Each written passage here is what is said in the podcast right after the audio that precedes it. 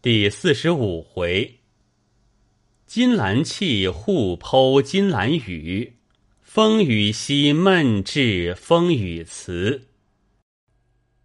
话说凤姐儿正抚恤平儿，忽见众姊妹进来，忙让坐了。平儿斟上茶来，凤姐儿笑道：“哟，今儿来的这么齐，倒像下帖子。”请了来的，探春笑道：“我们有两件事，一件是我的，一件是四妹妹的，还夹着老太太的话。”凤姐儿笑道：“哦，有什么事？这么要紧？”探春笑道：“我们起了个诗社，头一社就不齐全，众人脸软，所以就乱了。我想。”必得你去做个监舍御史，铁面无私才好。在四妹妹为画园子用的东西这般那般不全，回了老太太。老太太说：“只怕后头楼底下还有当年剩下的，找一找。若有呢，拿出来；若没有，叫人买去。”凤姐笑道：“我又不会做什么湿的干的。”要我吃东西去不成？探春道：“你虽不会做，也不要你做，你只监察着我们里头有偷安怠惰的，该怎么样罚他就是了。”凤姐儿笑道：“你们别哄我，我猜着了，哪里是请我做监舍御史，分明是叫我做个进钱的同商。”你们弄什么社，必是要轮流做东道的。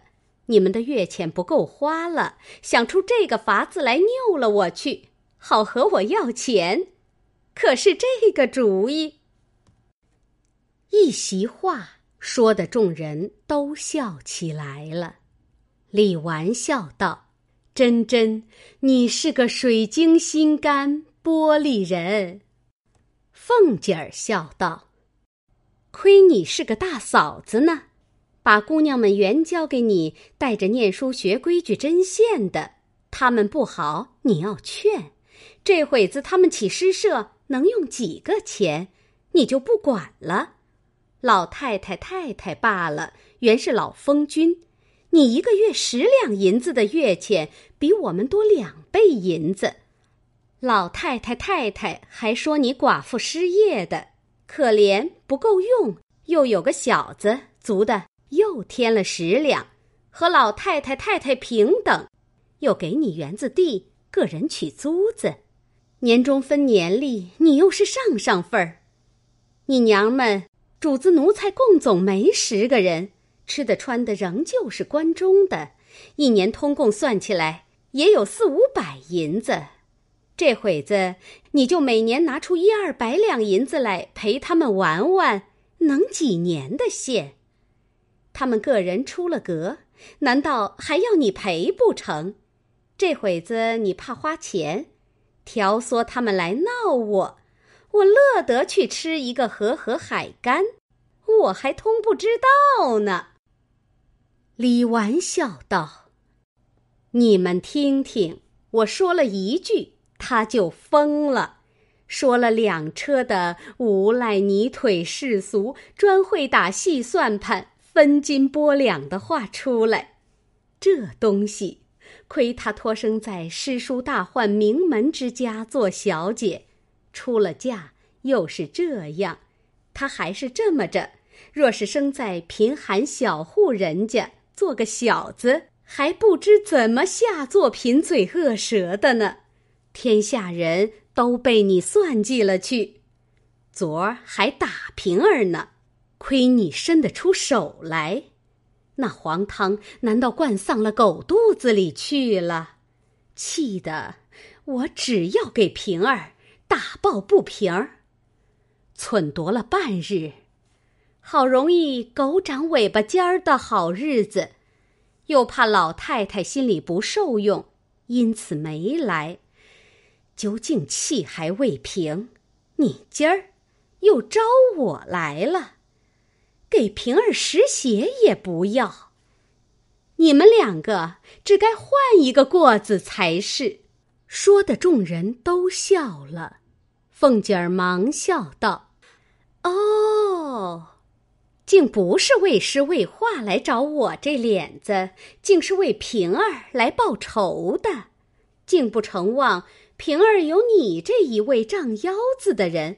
早知道，便有鬼拉着我的手打他，我也不打了。平姑娘，过来，我当着大奶奶姑娘们。”替你赔个不是，担待我酒后无德吧。说着，众人又都笑起来了。李纨笑问平儿道：“如何？”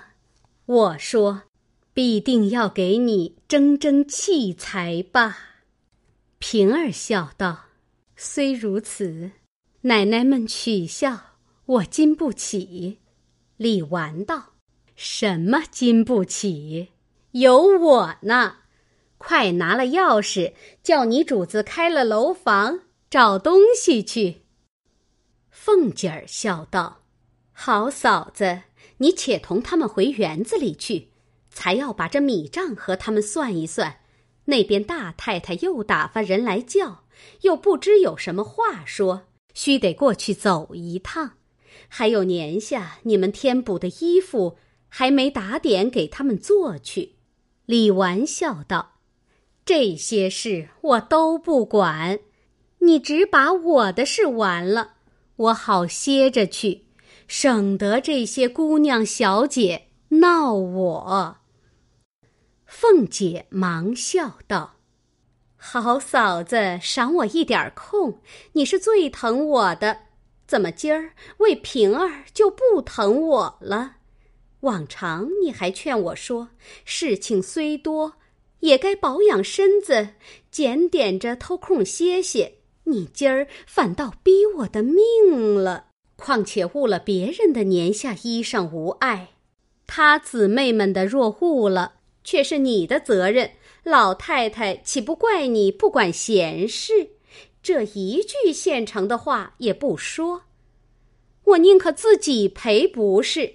岂敢带累你呢？李纨笑道：“你们听听，说的好不好？把他会说话的，我且问你，这诗社你到底管不管？”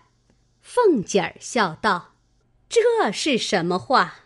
我不入社花几个钱，不成了大观园的反叛了？还想在这里吃饭不成？”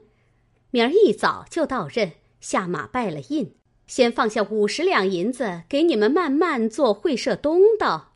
过后几天，我又不作诗作文，只不过是个俗人罢了。监察也罢，不监察也罢，有了钱了，你们还撵出我来。说的众人又都笑起来。凤姐儿道。过会子我开了楼房，凡有这些东西，都叫人搬出来，你们看。若使得，留着使；若少什么，照你们单子，我叫人替你们买去就是了。画卷我就裁出来，那图样没有在太太跟前，还在那边甄大爷那里呢。说给你们，别碰钉子去。我打发人取了来。一并叫人连卷交给相公们烦去，如何？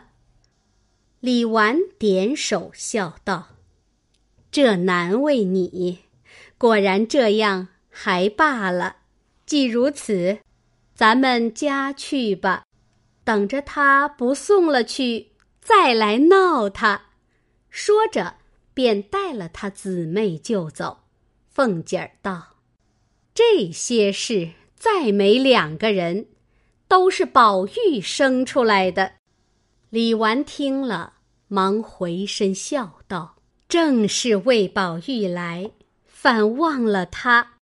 头一射是他误了，我们脸软，你说该怎么罚他？”凤姐想了一想，说道：“没有别的法子。”只叫他把你们个人屋子里的地罚他扫一遍才好。”众人都笑道：“这话不差。”说着，才要回去，只见一个小丫头扶了赖妈妈进来，凤姐儿等忙站起来，笑道：“大娘坐。”又都向她道喜。赖妈妈向炕沿上坐了，笑道：“我也喜，主子们也喜。若不是主子们的恩典，我们这喜从何来？”昨儿奶奶又打发彩歌赏东西，我孙子在门上朝上磕了头了。李纨笑道：“多早晚上任去。”赖妈妈叹道：“我哪里管他们，由他们去吧。前儿在家里给我磕头，我没好话，我说，哥哥。”你别说你是官儿了，横行霸道的。你今年活了三十岁，虽然是人家的奴才，一落娘胎包，主子恩典放你出来，上托着主子的红福，下托着你老子娘，也是公子哥似的读书认字，也是丫头老婆奶子捧凤凰似的，长了这么大。你哪里知道那“奴才”两字是怎么写的？只知道享福，也不知道你爷爷和你老子受的那苦恼，熬了两三辈子，好容易挣出你这么个东西来。从小三灾八难，花的银子也照样打出你这么个银人来了。到二十岁上。又蒙主子的恩典，许你捐个前程在身上。你看那正根正苗的忍饥挨饿的要多少？你一个奴才秧子，仔细折了福，如今乐了十年，不知怎么弄神弄鬼的，求了主子，又选了出来。州县官儿虽小，事情却大。为哪一官的州官，就是哪一方的父母。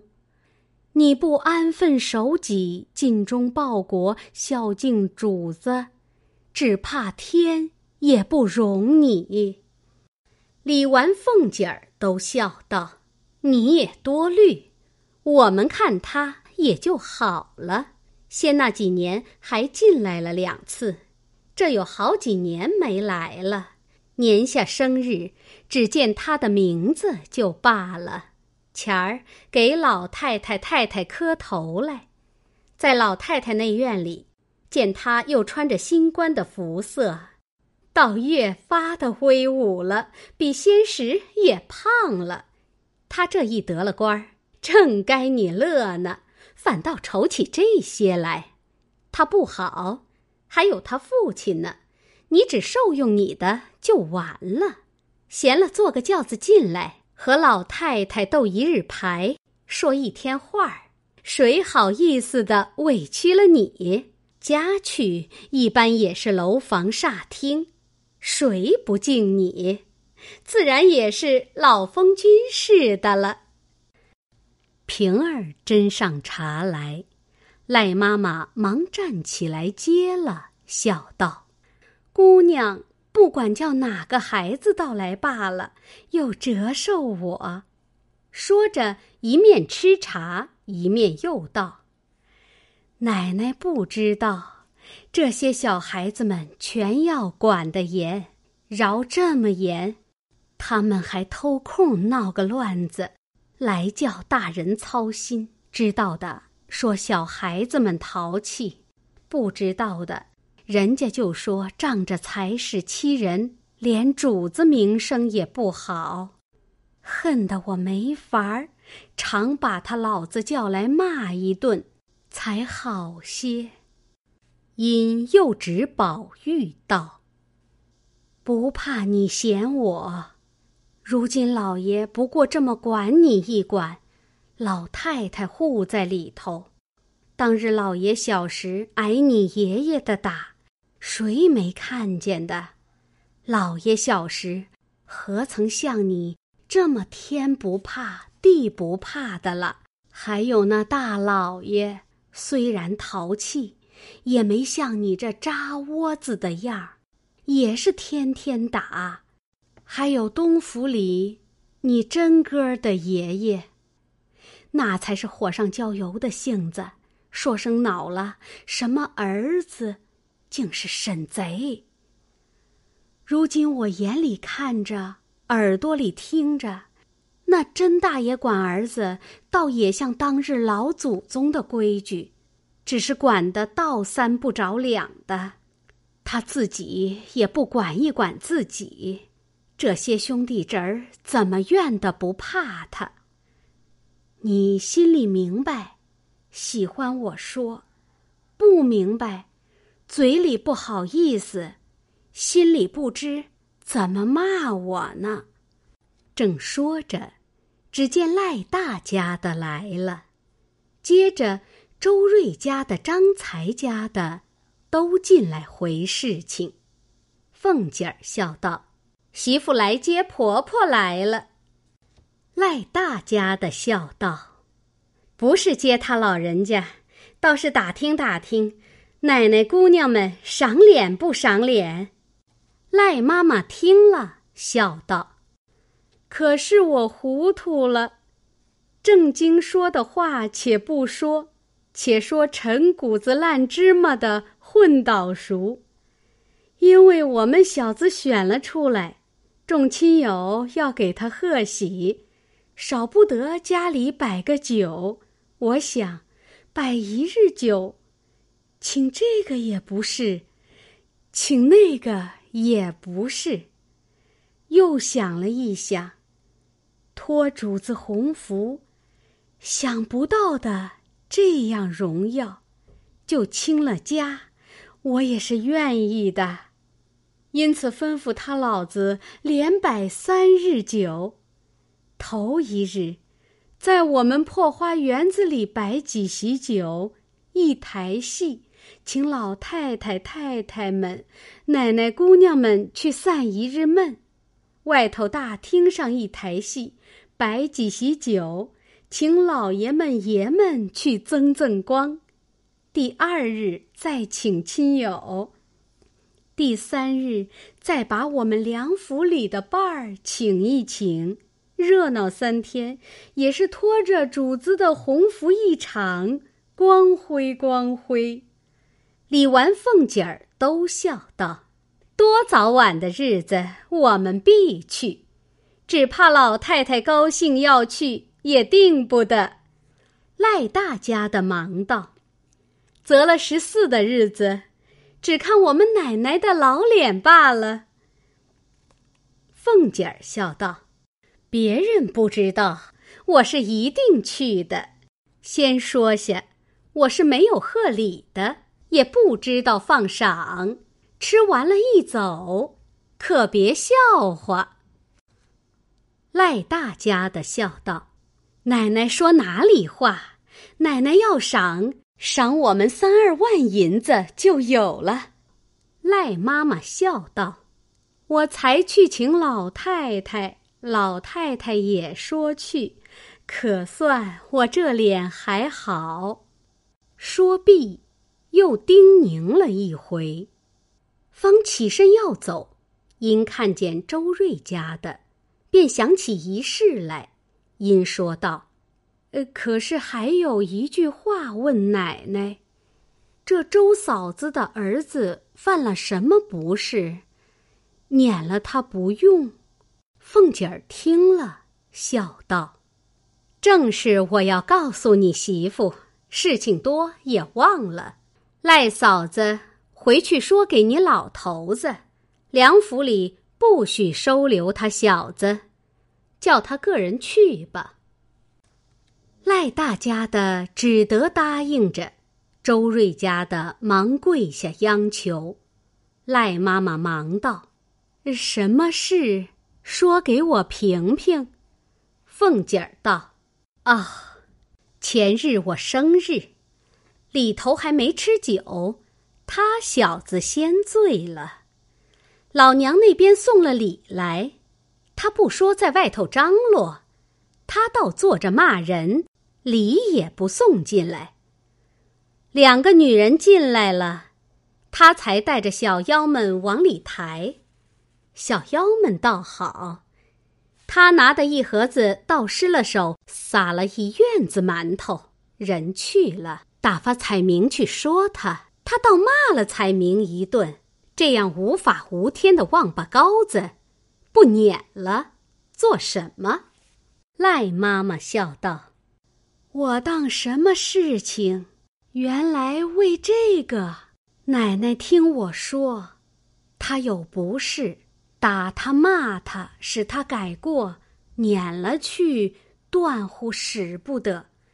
他又比不得是咱们家的家生子儿，他现在是太太的陪房，奶奶只顾撵了他，太太脸上不好看。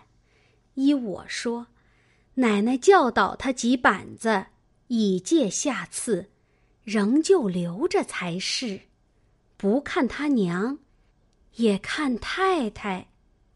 凤姐儿听说，便向赖大家的说道：“既这样，打他四十棍，以后不许他吃酒。”赖大家的答应了。周瑞家的磕头起来，又要与赖妈妈磕头。赖大家的拉着方爸，然后他三人去了，李纨等也就回园中来。至晚，果然凤姐命人找了许多旧收的话剧出来，送至园中。宝钗等选了一回，各色东西可用的只有一半，将那一半又开了单子。与凤姐儿去照样置买，不必细说。一日，外面烦了卷，起了稿子进来。宝玉每日便在惜春这里帮忙，探春、李纨、迎春、宝钗等也多往那里闲坐，一则观画，二则便于会面。宝钗因见天气凉爽，夜复渐长，遂至母亲房中商议打点些针线来。日间至贾母处、王夫人处醒后两次，不免又成色陪坐闲话半时。园中姊妹处也要夺时闲话一回，故日间不大得闲。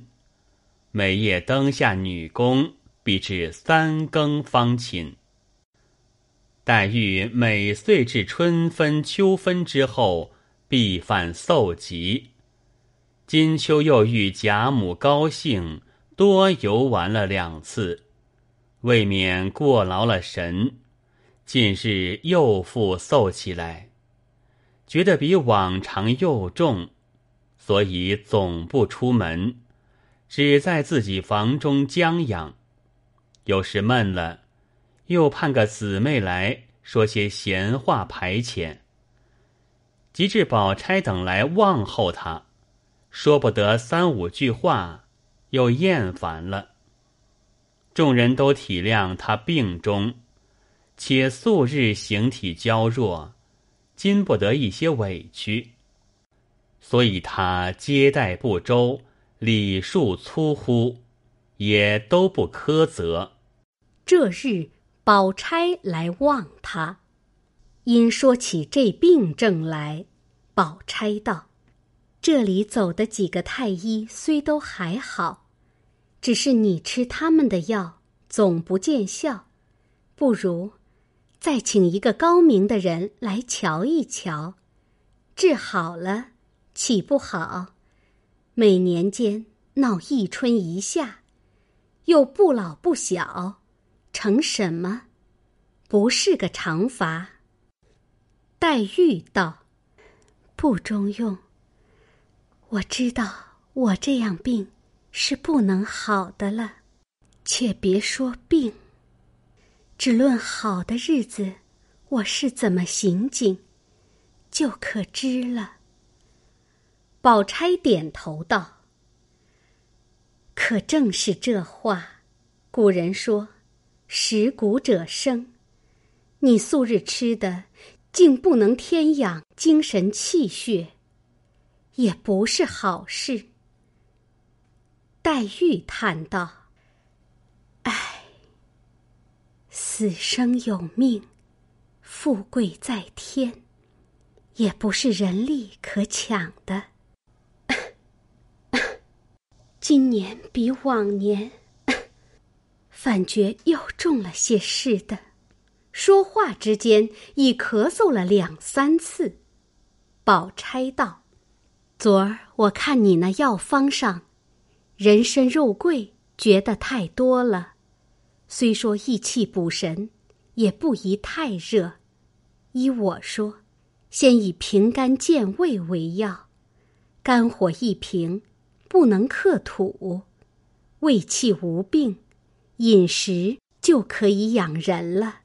每日早起，拿上等燕窝一两，冰糖五钱，用银吊子熬出粥来。若吃惯了，比药还强。最是滋阴补气的。黛玉叹道：“你素日待人，固然是极好的，然我最是个多心的人，只当你心里藏奸。从前日你说看杂书不好，又劝我那些好话。”竟大感激你，往日竟是我错了，实在悟到如今。细细算来，我母亲去世的早，又无姊妹兄弟。我长了今年十五岁，竟没一个人像你前日的话。教导我，怨不得云丫头说你好。我往日见她赞你，我还不受用。昨儿我亲自经过，才知道了。比如，若是你说了那个，我再不轻放过你的，你竟不介意。反劝我那些话，可知我竟自悟了。若不是从前日看出来，今日这话再不对你说。你方才说叫我吃燕窝粥的话，虽然燕窝易得，但知我因身上不好了，每年犯这个病。也没什么要紧的去处。请大夫熬药，人参肉桂，已经闹了个天翻地覆。这会子，我又兴出新闻来，熬什么燕窝粥。老太太、太太、凤姐姐这三个人，便没话说。那些底下的婆子丫头们，未免不嫌我。太多事了。你看，这里这些人，因见老太太多疼了宝玉和凤丫头两个，他们尚虎视眈眈，背地里言三语四的。何况于我，况我又不是他们这里正经主子，原是无依无靠。投奔了来的，他们已经多闲着我了。如今我还不知进退，何苦叫他们咒我？宝钗道：“这样说，我也是和你一样。”黛玉道：“你如何比我？你又有母亲。”又有哥哥，这里又有买卖地土，家里又仍旧有房有地。你不过是亲戚的情分，白住了这里，一应大小事情，又不沾他们一文半个。要走就走了。我是一无所有，吃穿用度，一草一纸，皆是和他们家的姑娘一样。那其小人，岂有不多闲的？宝钗笑道：“将来也不过多费得一副嫁妆罢了，如今也愁不到这里。”黛玉听了，不觉红了脸，笑道。人家才拿你当个正经人，把心里的烦难告诉你听，你反拿我取笑。宝钗笑道：“虽是取笑，却也是真话。你放心，我在这里一日，我与你消遣一日。你有什么委屈烦难，只管告诉我。”我能解的，自然替你解一日。我虽有个哥哥，你也是知道的，只有个母亲比你略强些。咱们也算同病相怜。你也是个明白人，何必做司马牛之叹？你才说的也是，多一事不如省一事。我明日家去。和妈妈说了，只怕我们家里还有，与你送几两，每日叫丫头们就熬了，又便宜又不惊师动众的。黛玉忙笑道：“东西是小，难得你多情如此。”宝钗道：“这有什么放在口里的？只愁我人人跟前。”失于应候罢了，只怕你烦了，我且去了。黛玉道：“晚上再来，和我说句话。”宝钗答应着，便去了，不在话下。这里黛玉喝了两口稀粥，仍歪在床上。不想日未落时，天就变了。淅淅沥沥下起雨来，秋林漠漠，阴晴不定。那天渐渐的黄昏，且阴的沉黑，兼着那雨滴竹梢，更觉凄凉。只宝钗不能来，便在灯下随便拿了一本书。却是乐府杂稿，有《秋归怨》《别离怨》等词。黛玉不觉心有所感，亦不禁发于章句，遂成《待别离》一首。拟春江花月夜之隔，乃名其词曰。秋窗风雨夕。其词曰：秋花惨淡，秋草黄。耿耿秋灯，秋夜长。已觉秋窗，秋不尽，哪堪风雨助凄凉？祝秋风雨来何速？惊破秋窗，秋梦绿。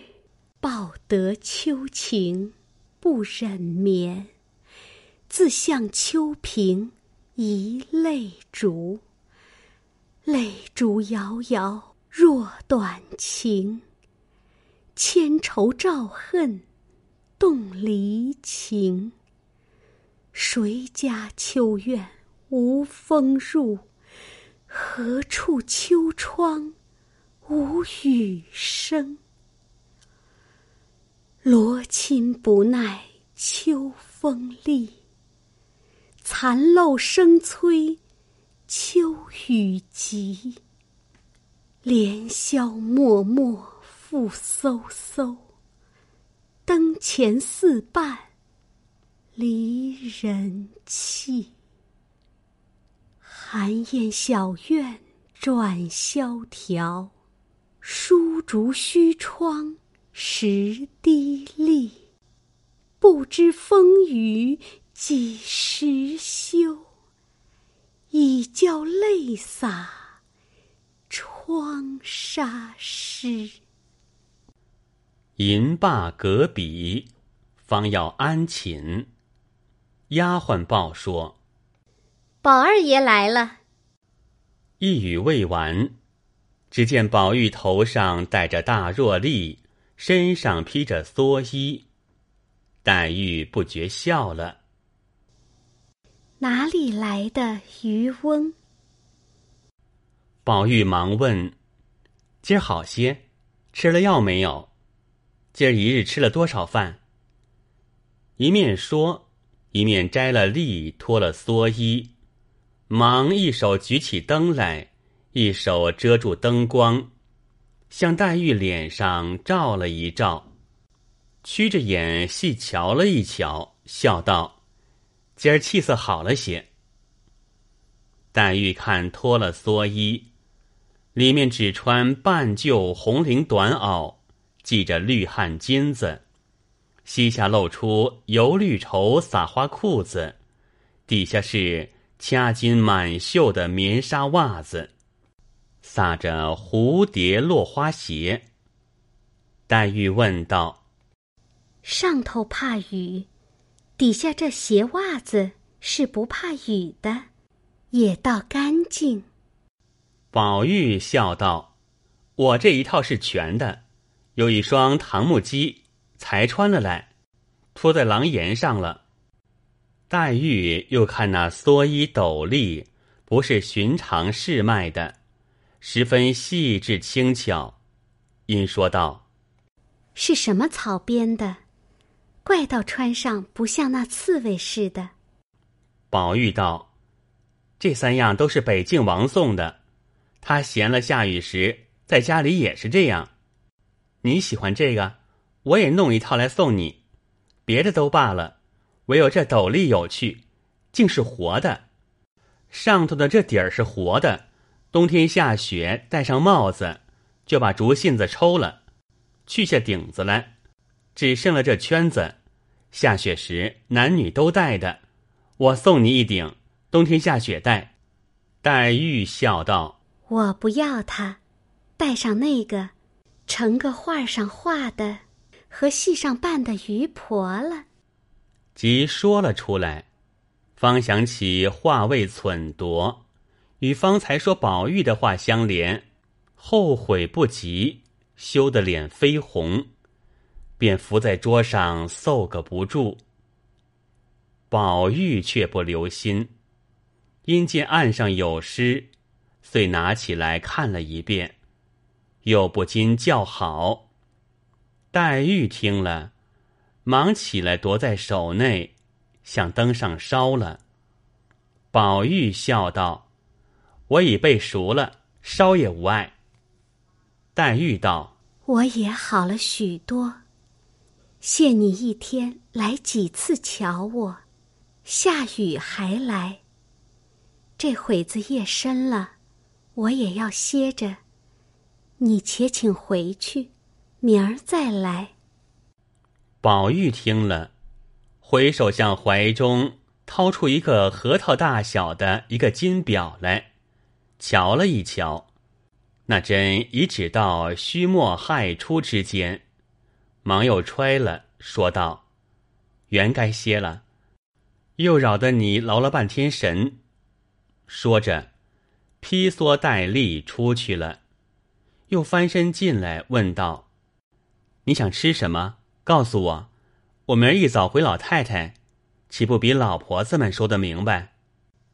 黛玉笑道：“等我夜里想着了，明儿早起告诉你。你听，雨越发紧了，快去吧，可有人跟着没有？有两个婆子答应。有人，外面拿着伞，点着灯笼呢。黛玉笑道：“这个天，点灯笼。”宝玉道：“不相干，是明瓦的，不怕雨。”黛玉听说，回首向书架上把个玻璃绣球灯拿了下来，命点一支小蜡来，递与宝玉，道：“这个又比那个亮，正是雨里点的。”宝玉道。我也有这么一个，怕他们失脚滑倒了，打破了，所以没点来。黛玉道：“ 跌了灯值钱，跌了人值钱。你又穿不惯木屐子，那灯笼命他们前头照着，这个又轻巧又亮，原是雨里自己拿着的。你自己手里拿着这个。”岂不好？明儿再送来，就失了手也有限的。怎么忽然又变出这剖腹藏珠的脾气来？宝玉听说，连忙接了过来。前头两个婆子打着伞，提着明瓦灯，后头还有两个小丫鬟打着伞。宝玉便将这个灯。递与一个小丫头捧着，宝玉扶着她的肩，一径去了。就有恒湖院的一个婆子，也打着伞，提着灯，送了一大包上等燕窝来，还有一包子结粉梅片、雪样杨糖，说：“这比买的强。”姑娘说了，姑娘先吃着，完了再送来。黛玉道。回去说费心，命他外头做了吃茶。婆子笑道：“不吃茶了，我还有事呢。”黛玉笑道：“我也知道你们忙，如今天又凉，夜又长，越发该会个夜局，痛赌两场。”婆子笑道。哈哈哈！哈不瞒姑娘说，今年我大沾光了。横竖每夜各处有几个上夜的人，误了更也不好，不如会个夜局，又做了羹，又解闷儿。今儿又是我的头家，如今辕门关了，就该上场了。黛玉听说，笑道：“难为你，误了你发财，冒雨送来。”命人给他几百钱，打些酒吃，避避雨气。那婆子笑道：“又破费姑娘赏酒吃。”说着，磕了一个头，外面接了钱，打伞去了。紫娟收起燕窝，然后移灯下帘，服侍黛玉睡下。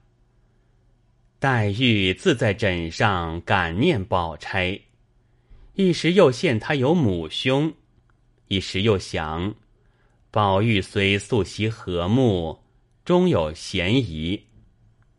又听见窗外竹梢蕉叶之上，雨声淅沥，清寒透目，不觉又滴下泪来。直到四更将阑。方渐渐的睡了。暂且无话。要知端地，下回分解。